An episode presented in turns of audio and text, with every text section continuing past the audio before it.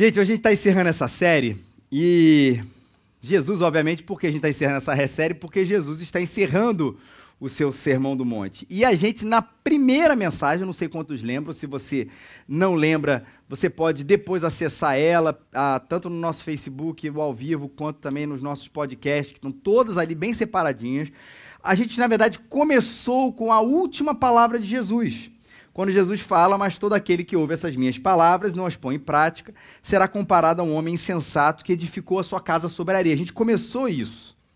Porque Jesus já estava ali alertando ah, para as pessoas uma coisa que poderia ser a nossa atitude, e tenho certeza que não será, de, ok, eu ouvi tudo, achei o máximo, as palavras de Jesus foram incríveis, ou traduzindo para a nossa linguagem hoje, que série maravilhosa, mas não vou obedecer. E Jesus, nessa última palavra dele, disse que o valor disso é ínfimo. E eu fiz questão de colocar isso no início, para que a gente lembre a razão pela qual a gente está ouvindo tudo isso. Então a primeira mensagem foi: olha o que, que Jesus disse. Se você ouvir e você não obedecer, o valor disso é nada. Então a coisa mais importante é ouvir e obedecer. E aí a gente começou a série. Vamos então ouvir para a gente obedecer aquilo que Jesus falou. Isso já fazem alguns meses. Porque a proposta de Jesus não era dar para as pessoas um discurso bonito. Não era para dar para as pessoas um discurso poético. O que Jesus está propondo é exatamente aquilo que propõe o título nessa série: ensinar a gente a viver. E isso é importante para uma questão interessante, que é uma volta que a gente está tendo. Para para pensar aqui um pouquinho sobre a, a, as gerações de juventude dos últimos anos. Quando a gente volta ali para os anos 60 e para os anos 70, a ideia da palavra revolução ela é muito presente. Ainda que eles não soubessem exatamente o que isso significava, mas tinha ainda uma luta por um idealismo. Existia ainda a luta por, um, por valores, seja eles quais foram. As pessoas iam para a rua, as pessoas iam para as passeatas, as pessoas falavam do faça amor, não faça guerra, e tantas outras palavras de ordem que faziam parte dessa geração para que um novo jeito de viver, de ser, fosse implementado pela sociedade, ou pelo menos a sua voz, a voz deles fossem ouvidas. Mas aí o tempo foi passando, e depois de 60, depois de 70, a gente vai para uma juventude anos 80, anos 90 e uma juventude anos 2000, onde a ideia já era completamente outra. Se você lembra um pouco de como era a nossa juventude, a nossa, né? De alguns aqui, ou da maioria de aqui, nesse período, essa luta pelo ideal não era uma coisa tão presente. Ou, aliás, os grandes ideais, para mim, pelo que eu leio, eram prazer e dinheiro sucesso. Talvez resumido essas duas coisas ali. Ninguém estava tão interessado num ideal, em alguma coisa que pudesse ser vivida, desde que você tivesse, ó, já lutaram por mim no passado, agora está tranquilo, eu quero aproveitar um pouco a vida. E a gente hoje volta por um tempo, que eu não vou dizer um tempo que é igual aos anos 60 e os anos 70, porque as coisas são mudam bastante, mas a gente vive num tempo onde as ideias voltaram a ter um grande valor. As pessoas estão brigando por causa de ideias, coisa que algum tempo atrás não tinha. As, as amizades estão sendo desfeitas por causa de ideias. Lados precisam ser escolhidos. A gente precisa ter uma opinião sobre diversos assuntos. Não é assim que a gente se sente quase todos os dias pressionado a ser e a viver? Pois é, porque a gente voltou para a era onde as ideias são importantes e não apenas o prazer e o dinheiro. Só que o que é mais interessante nisso tudo é que a gente tem uma resposta nessa guerra das ideias, que é o Evangelho. Que me faz não ser o famoso isentão, onde eu não sou isso nem aquilo, não é isso que eu estou querendo dizer mas a gente faz ter toda a leitura da vida a partir do Evangelho. Então eu não preciso me entregar para nenhuma teoria econômica para planejar a felicidade, porque eu tenho o Evangelho. Eu não preciso de uma teoria sobre o homem, sobre uma mulher, para reafirmar ou desafirmar valores sobre eles porque eu tenho o Evangelho.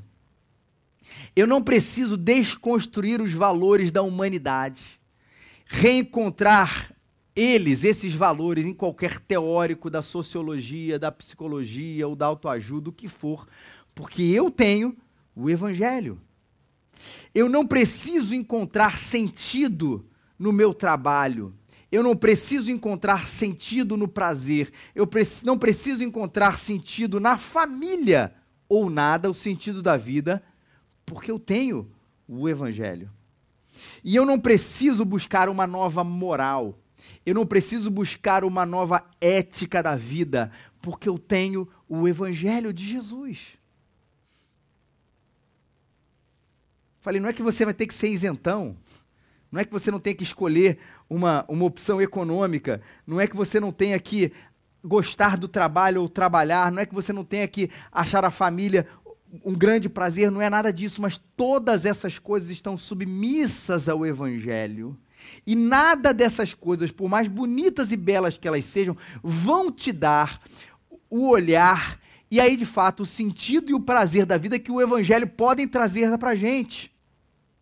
Porque o Evangelho, em primeiro lugar, é ele quem me lê. Porque ele me confronta. Ele me diz quem eu sou. Ele me diz quem eu não sou. O Evangelho me lê. E o Evangelho é a partir dele que eu leio a vida, porque o Evangelho se torna meus novos olhos.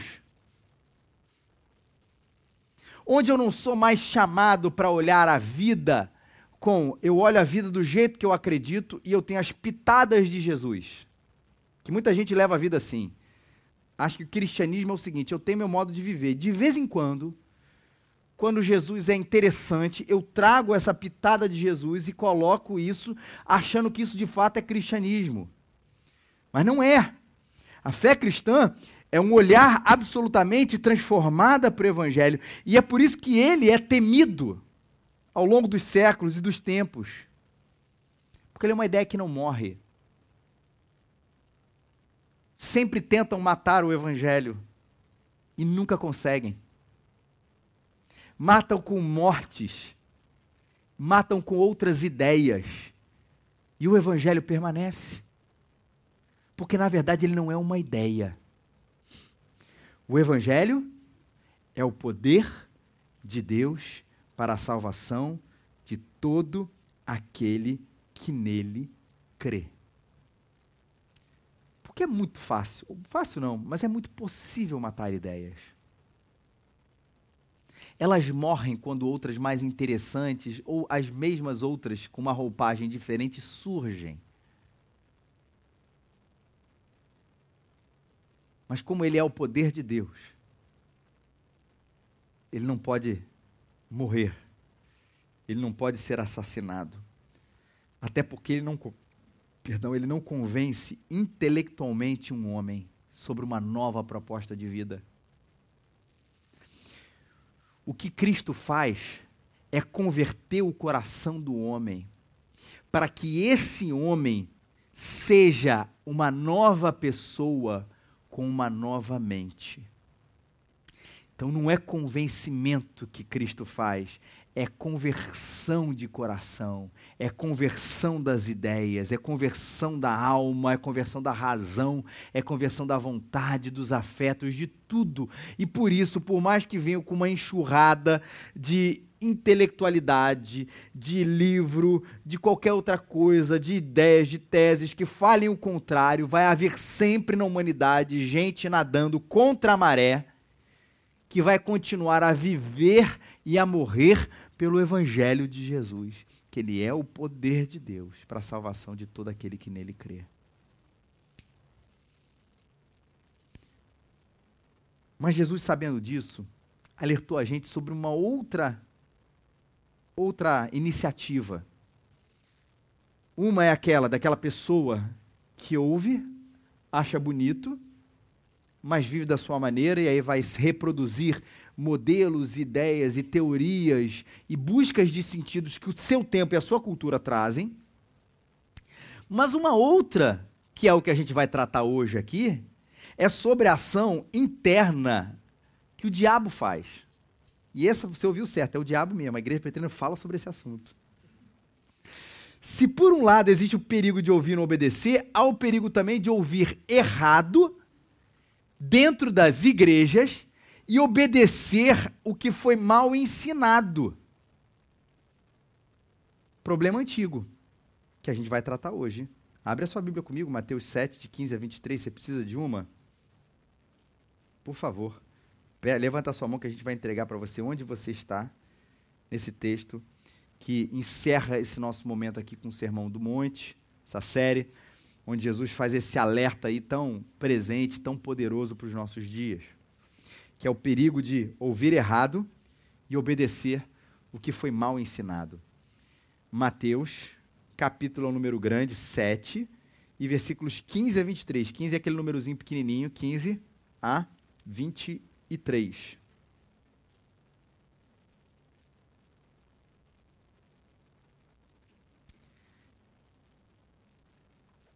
Jesus disse: Cuidado com os falsos profetas, que vêm a vós disfarçados em pele de ovelha mas interiormente são lobos devoradores.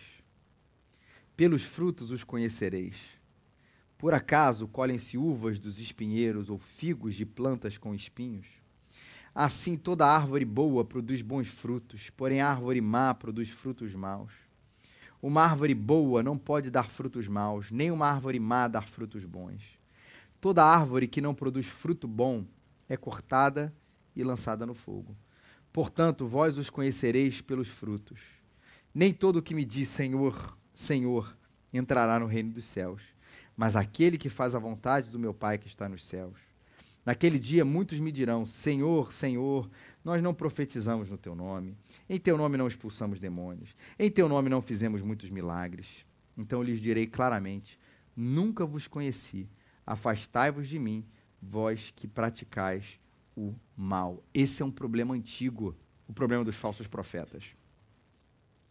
Muito antes de Jesus, um outro profeta chamado Miqueias, que está na primeira parte da Bíblia, o Antigo Testamento, havia dito o seguinte: Portanto, assim diz o Senhor: concernente aos profetas que induzem o meu povo ao erro, desviando-os do caminho.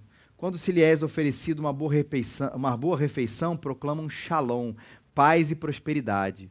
Contudo, pregam guerra contra aqueles que não lhe empanturram de comida. Está na Bíblia isso, gente.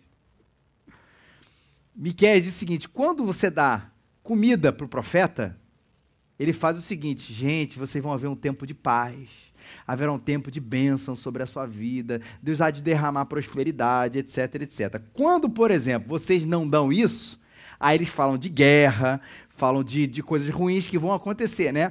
Isso é do tempo de Miqueias, muito antes de Jesus. Hoje não é comida não, gente, é dinheiro mesmo. Mas não é verdade? As coisas não continuam acontecendo da, da mesma maneira nessa relação. Deus abençoa na medida em que a, a, a gente contribui ao profeta e à igreja. Jeremias 27, outro profeta, diz o seguinte: Não deis ouvidos das palavras dos profetas que vos influenciam, afirmando: Não vos sujeitareis ao rei da Babilônia, porque eles profetizam mentiras. Isso é um problema antigo. Lá no Antigo Testamento, eles profetizam mentira. Eles profetizam de acordo com a, a, comida que eles recebem. Eles profetizam de acordo com aquela oferta que eles estão recebendo. E Paulo vai dizer lá em Coríntios, 2 Coríntios 11: Porque tais homens são falsos apóstolos, obreiros desonestos, fingindo-se apóstolos de Cristo. Ele diz: E essa atitude não é de se admirar, pois o próprio Satanás se disfarça de anjo de luz. Então já Paulo afirma, Jesus afirma, o Antigo Testamento afirma, então a gente não pode deixar de acreditar que ao longo da história esse tema vai sempre ser recorrente na vida da igreja, na humanidade, sempre haverá falsos profetas. Sempre haverá a luta do evangelho pregando contra a nossa cultura, e vai haver sempre a pregação do evangelho no meio de uma pregação de um meio evangelho que não é, na verdade, um real evangelho. E vamos sempre estar nessa coisa. Por um lado, a cultura chamando a gente para um tempo fora do Evangelho, e por outro lado, um meio Evangelho querendo ressignificar o verdadeiro Evangelho. E nesse meio do caminho está Cristo, Sua palavra e a Sua igreja fiel. E esse não é um assunto pequeno. Haja vista a quantidade de vezes que a Bíblia fala sobre ele. Mas eu quero dividir um pouco essa ideia do falso profeta para falsos profetas e esses tipos que tem por aí. Primeiro, óbvio, é o falso profeta, como aquele que prega distante do evangelho. Presente lá na humanidade, desde, desde a da, na antiguidade, perdão, presente nos nossos dias de hoje. É aquele que prega distante do evangelho.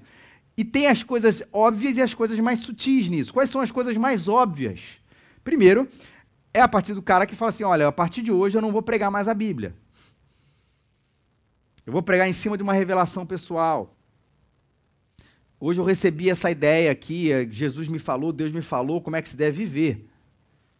Claro que esse cara é falso profeta, isso é fácil de identificar hoje, mas ainda tem muita gente, acredite ou não, vivendo em função desse tipo de atitude, onde a palavra de Deus ela é colocada em segundo, terceiro, quarto, quinto plano e a revelação e a percepção pessoal sobre a pessoa de Deus é colocada em primeiro lugar. Tem essas pessoas.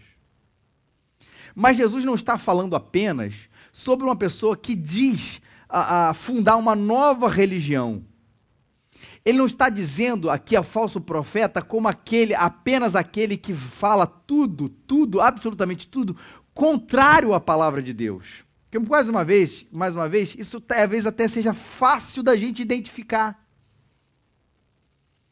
O cuidado que a gente tem é quando esse profeta fala e usa o nome de Jesus, coloca a igreja na porta do seu estabelecimento, abre a Bíblia, mas o Jesus ali não é completo, é uma releitura. E é esse que é o cuidado maior. Aquele cara que diz: olha, a partir de hoje, nas raízes, eu recebi tábuas iluminadas, eu não vou pregar mais a Bíblia, eu vou pregar sobre as tábuas iluminadas. Assim, pô, Felipe ficou maluco. Não vai ter ninguém aqui semana que vem. Tem que ter cuidado com esse cara? Sem dúvida nenhuma. Essas coisas acontecem. Mas também existe aquele que mantém o nome, que fala de Jesus, que abre a Bíblia, mas está ali uma releitura distorcida. E existem duas leituras distorcidas aqui. Primeiro, é a leitura distorcida na base da autoridade espiritual. É a história do acredite em mim. Isso é verdade. Acredite em mim, eu sou apóstolo. Acredite em mim, eu sou profeta. Claro que a Bíblia toda é verdadeira, mas acredite em mim, eu, teve, eu tive uma visão sobre esse e esse assunto, e a gente tem que fazer as coisas dessa maneira.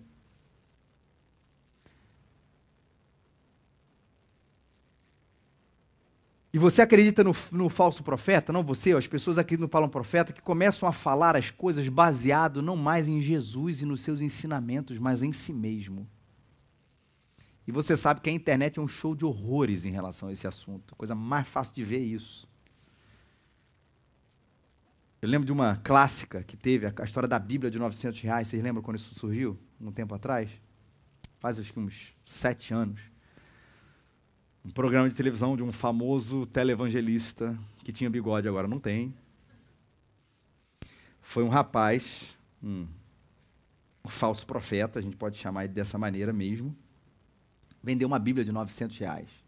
Porque quando você comprasse a Bíblia de 900 reais, Deus ia derramar uma bênção sobre a sua vida como nunca havia sido derramada. A, a, no, sabe, Deus está. A história de que Deus está ali com, com as janelas do céu fechadas. Mas se você comprar 900 reais nessa Bíblia, ele vai abrir e aquele negócio vai ser derramado sobre você. Foi exatamente isso. Não dá para duvidar, porque é no YouTube, bota aí Malafaia 900 reais, pronto, falei, hashtag, que você vai ver que está escrito lá. Não fui eu que disse, foi ele. Pô, mas sua interpretação. Tá aí, ele não vai negar que ele falou isso. Mas o profeta era o Mike Murdoch. Outra, outro 71, gente, não tem que falar outro nome também não. E é na base da autoridade espiritual. Aí o movimento, a gente tem aqui agora o movimento apostólico para a nossa geração A visão da igreja agora para esse tempo é baseado nisso, nisso, nisso, nisso. Jesus vai voltar essa semana, porque ele me falou, acho que teve uma volta de Jesus aí, acho que umas duas semanas atrás, uma programação da volta de Jesus, ele sempre falta. Ou Jesusinho atrasado, né? Sempre falta. A pessoa marca, compra passagem, mas ele nunca vem quando as pessoas dizem. Tem esse, baseado na autoridade espiritual, baseado na revelação. Mas me preocupa mais o segundo lugar. Tem mais o contexto que a gente vive, que é, o é a base da nova reflexão. Se um, essa heresia, ou essa distância do evangelho tem uma base da autoridade espiritual, a outra é uma base de uma nova reflexão. E nesse momento, essa heresia, a gente precisa chamar assim, ela não vê recheada de um elemento místico, como eu te falei. Não é fruto de visão, não é fruto de sonho, não é fruto de revelação, mas ela é fruto de uma reflexão. O que se torna, por incrível que pareça, muito mais convincente nos nossos dias, ou para um determinado segmento de pessoas que não vai comprar a ideia de um novo evangelho a partir de uma visão que um doido que está pedindo dinheiro para você está dizendo mas vai comprar a ideia de uma pessoa, às vezes bem articulada, verbalmente, intelectualmente, que está promovendo, na verdade, uma releitura fruto da sua reflexão. E aí tem muita gente que entra nessa história toda porque tem um, arcabouço, um arcabouço tem uma, na verdade, um, uma moldura muito mais convincente para alguns para uma geração que é mais racional. E essa distância do evangelho baseada de uma nova reflexão, ela vem quase sempre acompanhada de duas coisas. Primeiro, é uma crítica muito forte ao status quo que a igreja vem se mostrando hoje. Eles fazem a leitura como se todas as igrejas que hoje são consideradas saudáveis, gente, pela maioria dos cristãos, dos cristãos, perdão, eles fazem uma leitura como se essas igrejas fossem cobertas pelo institucionalismo, por isso não prestam, pela racionalidade, por isso não prestam, por serem extremamente conservadoras e moralistas. Então essa crítica vem sendo dizer, está vendo essas igrejas aí que vocês estão vendo e tal? Isso tudo, na verdade, é institucional, é moralista, é conservador, é isso, isso, isso e aquilo. E eles se acham donos da verdade. O que eu acho mais interessante é a, é a, é a falta de percepção sobre um determinado assunto. Que é o seguinte: a crítica vem, essas igrejas se acham as donas da verdade. É um absurdo. Por consequência, venha até mim que eu estou te apresentando uma nova verdade. A crítica sobre a verdade do outro, ela é maquiada, na verdade, ela é combatida com uma nova verdade, a quem ele estava criticando por ser dona da verdade, o que é uma loucura. Mas é isso que acontece. Então a primeira é essa crítica, nenhuma igreja presta dessas tradicionais. E a outra é o elemento da inovação. É assim que tem que ser a igreja. Estou apresentando uma crítica, então vou trazer uma inovação. É assim que tem que ser a igreja. É assim que se interpreta a Bíblia. É assim que se vive o Evangelho. E talvez você tenha olhado para essas últimas três frases minhas e fala assim: cara, mas isso não é uma coisa que a gente precisa fazer? A gente não precisa, volta e meia, olhar para a igreja, criticar a igreja e propor a, a, que a gente tem que ser igreja de determinada maneira, que tem que se interpretar a Bíblia de diversa maneira, tem que viver o Evangelho de uma determinada maneira? Sim. Mas a crítica, ela precisa ser sempre, esse é o ponto nevrálgico, gente. Ela tem que ser num movimento de volta às Escrituras, e não como uma ruptura às Escrituras. Porque quase sempre, quando eu ouço esse discurso que a igreja, por exemplo, é moralista e conservadora, ele vai tentar reler uma coisa que está nas Escrituras. Quando esse discurso vai de que a igreja não deve ser assim, ele vai ter que reler um jeito que a igreja, que Jesus chamou a igreja para ser. E vai ter que ressignificar o que está ali escrito. Porque não adianta, a igreja trabalha com o mesmo documento há dois mil anos a Bíblia Sagrada. E aí eu vou falar um argumento que a gente conversou muito quando a gente deu a aula sobre cosmovisão aqui. A gente teve um período muito legal aí de 10 encontros sobre cosmovisão e a gente trabalhou um pouco isso eu quero repetir aqui para a igreja toda. Meus queridos, há dois mil anos, nós estamos, cerca né, de dois mil anos, nós estamos nos debruçando no mesmo livro, a Bíblia Sagrada. Nós estamos há dois mil anos interpretando este livro, lendo este livro, pregando este livro.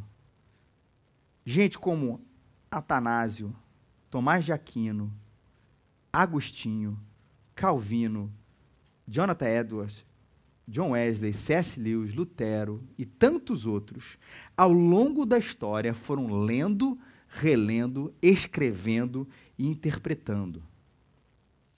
Qual é o ponto? Aí chega alguém em 2017, ele fala o seguinte: há dois mil anos, todas essas cabeças que são reconhecidas, inclusive fora do meio religioso, elas estão, elas pegaram esse documento chamado Bíblia Sagrada e não souberam ler e não souberam interpretar.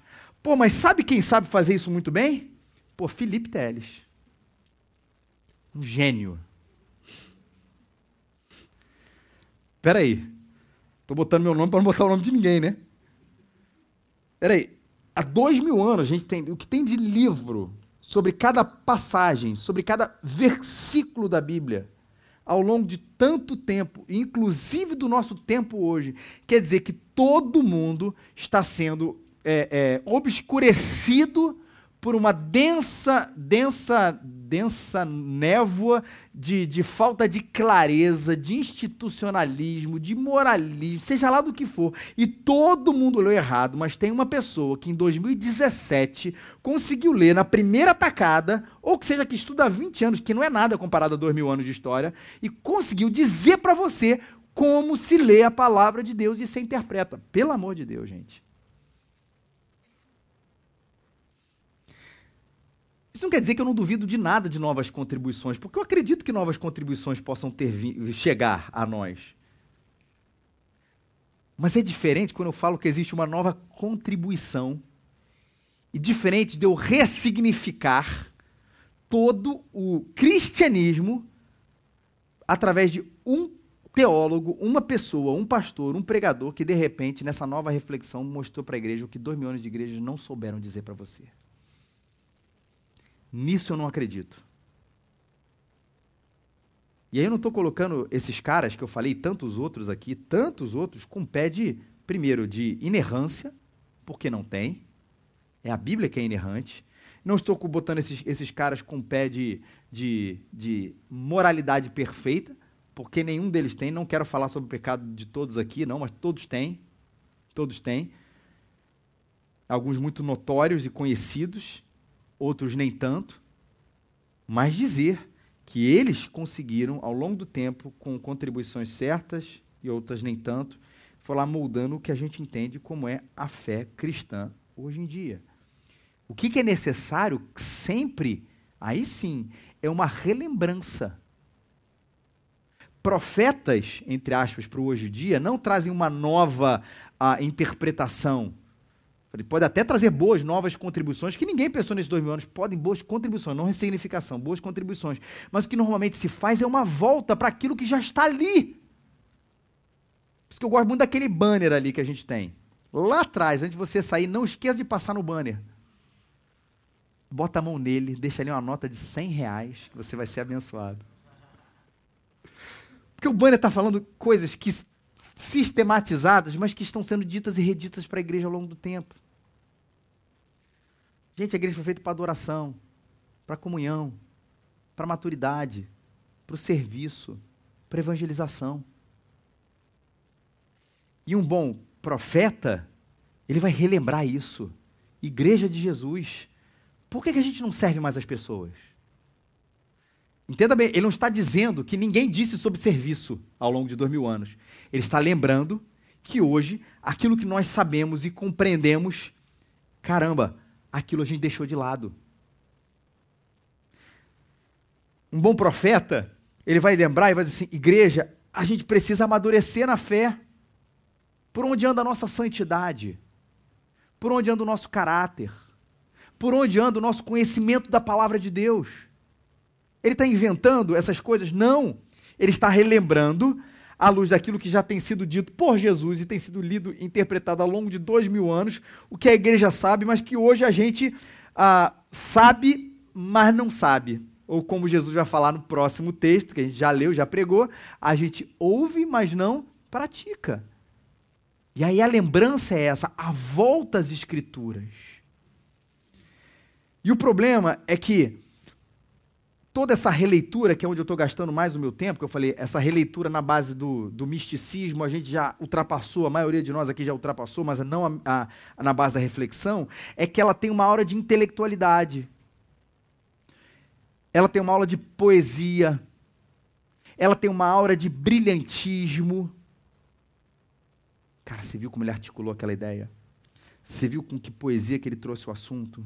Mas deixa eu dizer uma coisa para você: a gente não está aqui para ver brilhantismo, a gente não está aqui para ver inovação, a gente está aqui para ver fidelidade às Escrituras Sagradas.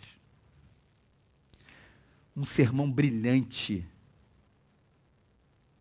mal embasado na palavra de Deus, ou um discurso brilhante, mal embasado na palavra de Deus, é horrível comparado a um discurso baseado na palavra de Deus, mas que você vê ali um tanto de pobreza na hora de expor. Mas eu ainda prefiro esse segundo. Eu prefiro essa pobreza fiel do que o brilhantismo que que articular mil e uma maneiras para dizer, tentar dizer o que o texto não está dizendo.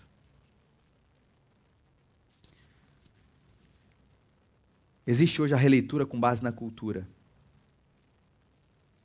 Muito comum nos nossos dias. Que elementos o evangelho tem de escandalizador? Essa releitura preocupa? O que que hoje, quando o evangelho é pregado, que assunto, quando o evangelho é pregado, a cultura diz: nossa, como vocês pensam assim? Não acredito que vocês pensam assim. E aí esses falsos profetas e essas falsas profecias fazem uma releitura baseada na cultura. Ah, vocês não gostaram disso? Não tem problema não, a gente tira. É a releitura com base na nossa cultura a gente tira aquilo que escandaliza, a gente tira aquilo que ofende. Segundo, é uma releitura à luz de uma ideologia. Por exemplo, o cristianismo à luz do humanismo. É um cristianismo que despreza o milagre e enfatiza a solidariedade. Não vou, não vou te enganar, já transitei por esse caminho algum tempo atrás na minha vida quase que inconscientemente, sem saber. Graças a Deus, Deus me converteu. De novo. A solidariedade, muito importante. Mas que se despreza o milagre. Mais uma vez, Jesus é um grande benfeitor. É um grande é, professor do amor. O que também é, mas não é só isso. O cristianismo à luz do humanismo. E aí, meu querido, vamos embora. É o cristianismo à luz do feminismo. É o cristianismo à luz do marxismo cultural. É o cristianismo à luz da supremacia branca. É o cristianismo à luz da luta de classes. E é o que acontece, eu tenho uma ideologia, como qualquer uma dessa que eu falei, e eu começo a pegar Jesus para me defender daquilo que eu creio. Ou seja, a minha ideia, a minha ideologia é essa. E Jesus, quando concorda com ele, eu pego, ele defende, mostro o versículo que ele defende, ou aparentemente defende, mas todo o resto do contexto eu desprezo. É aquela história da pitada.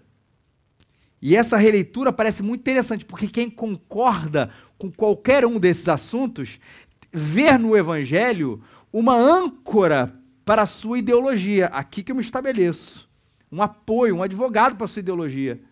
Olha só como a igreja devia ser assim, olha só como a igreja devia ser assim. Inclusive, tem um cara pregando sobre esse assunto. Mas, na verdade, gente, é o cristianismo à luz da palavra de Deus. Mais uma vez, não é um movimento de exaltação à perfeição da igreja, não. Porque a gente precisa sempre se reler e perceber onde a gente está sendo errado, onde os nossos olhos estão sendo equivocados, onde as nossas as ideologias elas estão contaminando a gente, onde as falsas profecias estão contaminando a gente. e perceber que não é a minha ideologia, o meu pensamento, mas é a palavra de Deus que precisa guiar o meu pensamento e a palavra de Deus que precisa guiar a interpretação sobre a palavra de Deus.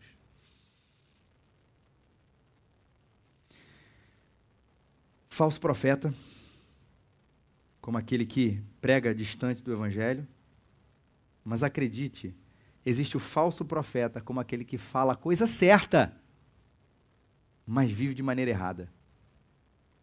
E aí, nesse momento, eu não estou falando da fala, eu estou falando do caráter. E você pode achar estranho que isso exista, mas existe. Existe.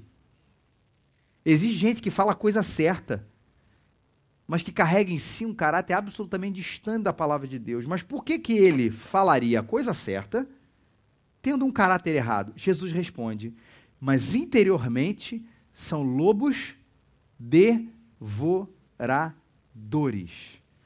Ou seja, qual é o interesse de ser a pessoa ser a pessoa errada, mas falar a coisa certa? Devorar. Fala o que se quer ouvir. Mas qual é o intuito? Tosquear a ovelha. E é essa tosquia, como é que fala isso? Essa tosa é financeira, é sexual, é ver na igreja como uma estrutura de poder.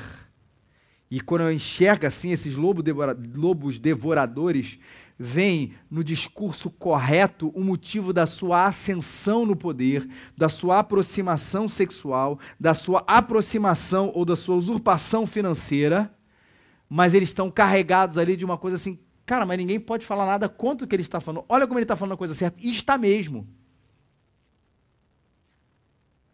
E normalmente, quando eles são descobertos, existe uma decepção errada, decepção enorme, porque o discurso, através do discurso, não se, confiava, não se desconfiava de nada. Inclusive, se devia continuar acreditando sobre tudo aquilo que a pessoa pregava. Por isso que Jesus estabelece um critério importantíssimo aqui para a gente hoje, que talvez seja a frase mais conhecida desse, dessa sessão que a gente viu hoje. Pelos frutos os conhecereis. Não se colhem uvas dos espinheiros, não se colhem figos de plantas com espinhos. A árvore boa produz bons frutos, a árvore má produz frutos mais.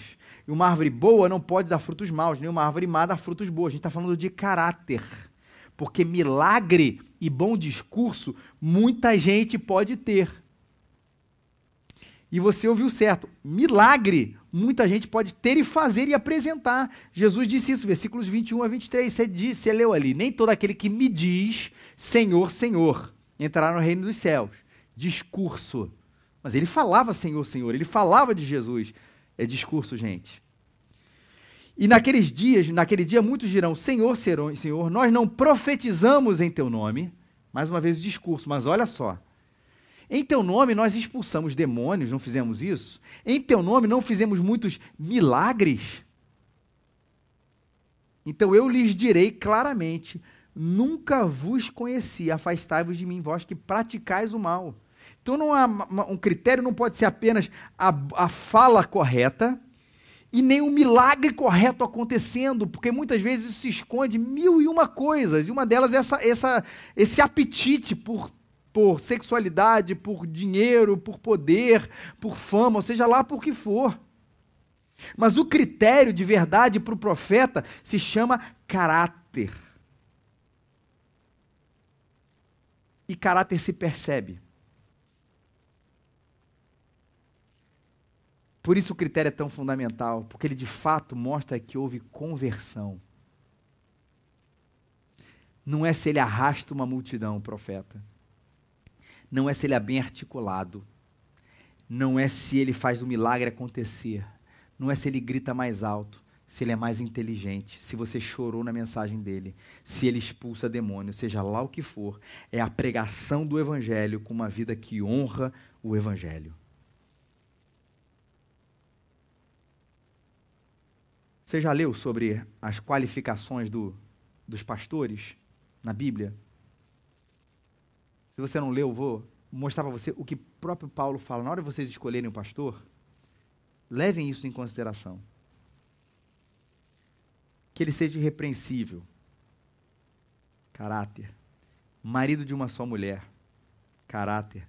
Sóbrio, caráter. Prudente, caráter. Respeitável, caráter. Hospitaleiro, caráter. Apto para ensinar, ensino. Não apegado ao vinho, não violento, amável, pacífico, não apegado ao dinheiro, governe bem a sua própria casa, ah, não pode ser recém-convertido, não se ensoberbeça, deve ter boa reputação de fora, para que não caia em descrédito, caráter, caráter, caráter, caráter, e que seja apto para ensinar o Evangelho. Mas parece que a gente é muito mais convencido sobre um processo que tem a ver com a aparência.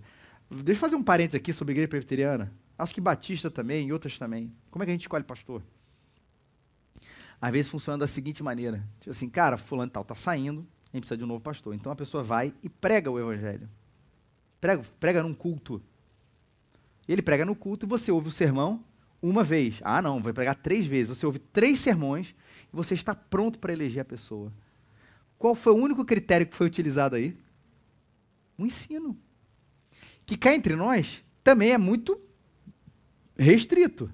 Porque você ouviu o ensino durante é, três horas, juntando ali, se foi uma hora de mensagem a qualquer, a, a, por domingo.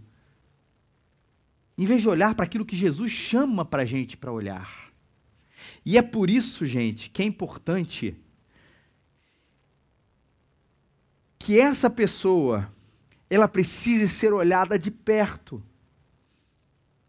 Porque qual é o problema? Por que, que muita gente se esconde e não é, ela não é, é, é pega nessas questões de caráter, porque ela anda distante da multidão. Ela anda distante da igreja, ela anda descolada da igreja. E aí a gente não tem como ver. Aquele grande líder, que ó, é muita gente, então só, no domingo eu só falo com ele, ninguém tem contato comigo. Tudo bem, uma igreja de 20 mil membros, talvez o cara não consiga ter contato com todo mundo. Mas que tem um grupo que esteja em contato com a vida dele, com a, a, a, a intimidade dele, isso é necessário porque é só nesse momento onde o caráter realmente vai aparecer, porque o caráter não vai aparecer aqui no domingo, gente. Talvez uma coisa ou outra apareça, mas a grande coisa é que não vai aparecer no domingo. Ele precisa caminhar junto de pessoas, ou seja, se ele caminha sozinho, nessa posição não de um profeta, mas de o profeta, a gente tem que ter muito cuidado, porque isso não significa falta de tempo. Significa normalmente que ele está escondendo alguma coisa que vai ser percebida na medida em que mais pessoas se aproximem dele ou dela.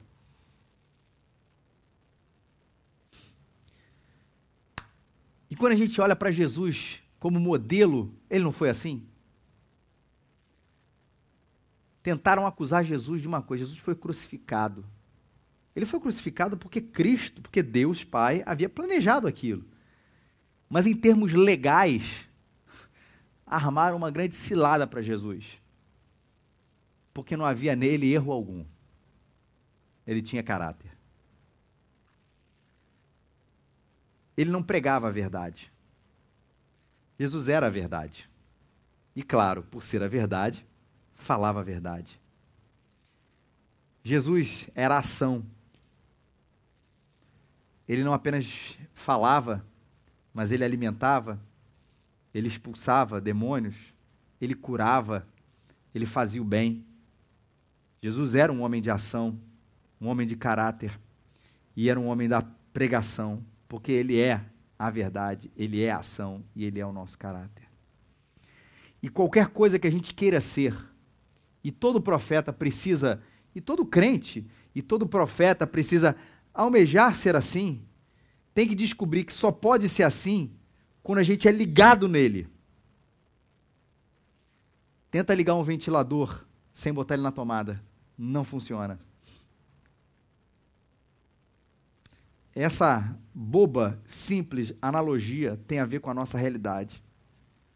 Um profeta não consegue ser ligado no seu caráter, na ação, na fidelidade, na pregação, se ele não estiver ligado no cordeiro, ou como Cristo fala, ligado na videira. Porque, na verdade, nós não somos, nenhum profeta é um homem de caráter. É um homem mudado no seu caráter pelo poder do Evangelho. Nenhum profeta é gente que pode fazer alguma coisa. Nenhum profeta faz por si milagre, cura ou coisa parecida, não faz. O que pode ser feito é porque nós fazemos tudo em nome de Jesus. Nós não temos a verdade. A descoberta ou a pregação da verdade não está na minha percepção sobre a vida, na minha leitura sobre a vida, mas está na pregação fiel a que aquele que é verdade disse, foi e é Jesus Cristo. Por isso você precisa olhar, nós todos precisamos olhar para Jesus e ter Ele como nosso tesouro maior. Abandonar não o nosso amor, mas nossas, as nossas idolatrias aos nossos líderes, aos profetas, aos pastores do nosso tempo. Não é falta de amor, mas é de idolatria. Aí sim a gente precisa abandonar. Porque a gente, na verdade, tem que estar todo domingo e toda semana não querendo ouvir o profeta. A gente estar todo dia e toda semana querendo ouvir a Jesus. E quando o profeta começa a falar outra coisa que não é Jesus, que fique isso de opinião pessoal para o cafezinho. Mas não com uma coisa que nós ansiamos ver e ouvir. Não é alguém que faça você rir, não é alguém que faça você chorar, não é alguém que faça a sua alma ficar mais leve. É ouvir Jesus através de gente como você, mas que é fiel a Ele e que se entregou à verdade dele para ser como um bom dispenseiro, o um entregador não daquilo que ele possui, mas daquilo aquilo que ele recebeu de Cristo, a verdade do Evangelho. E que a gente caminhe assim para a gente saber viver, sem olhar para o profeta, mas olhando para Jesus. E ouvindo de Jesus, aí sim, ouvindo Jesus nos lábios daquele profeta que a gente não leia o Evangelho a partir da nossa cultura, que a gente não leia o Evangelho a partir de nós mesmos, ou de alguém que entenda que o Evangelho precisa ser lido através dessas coisas, mas através daquele que disse a verdade, que é a verdade e que se entregou pela verdade, que é Ele mesmo e quem somos nós para mudar uma vírgula por a daquele que se entregou por nós, para nossa redenção, para nossa salvação e para nos ensinar a viver. Vamos ficar de pé.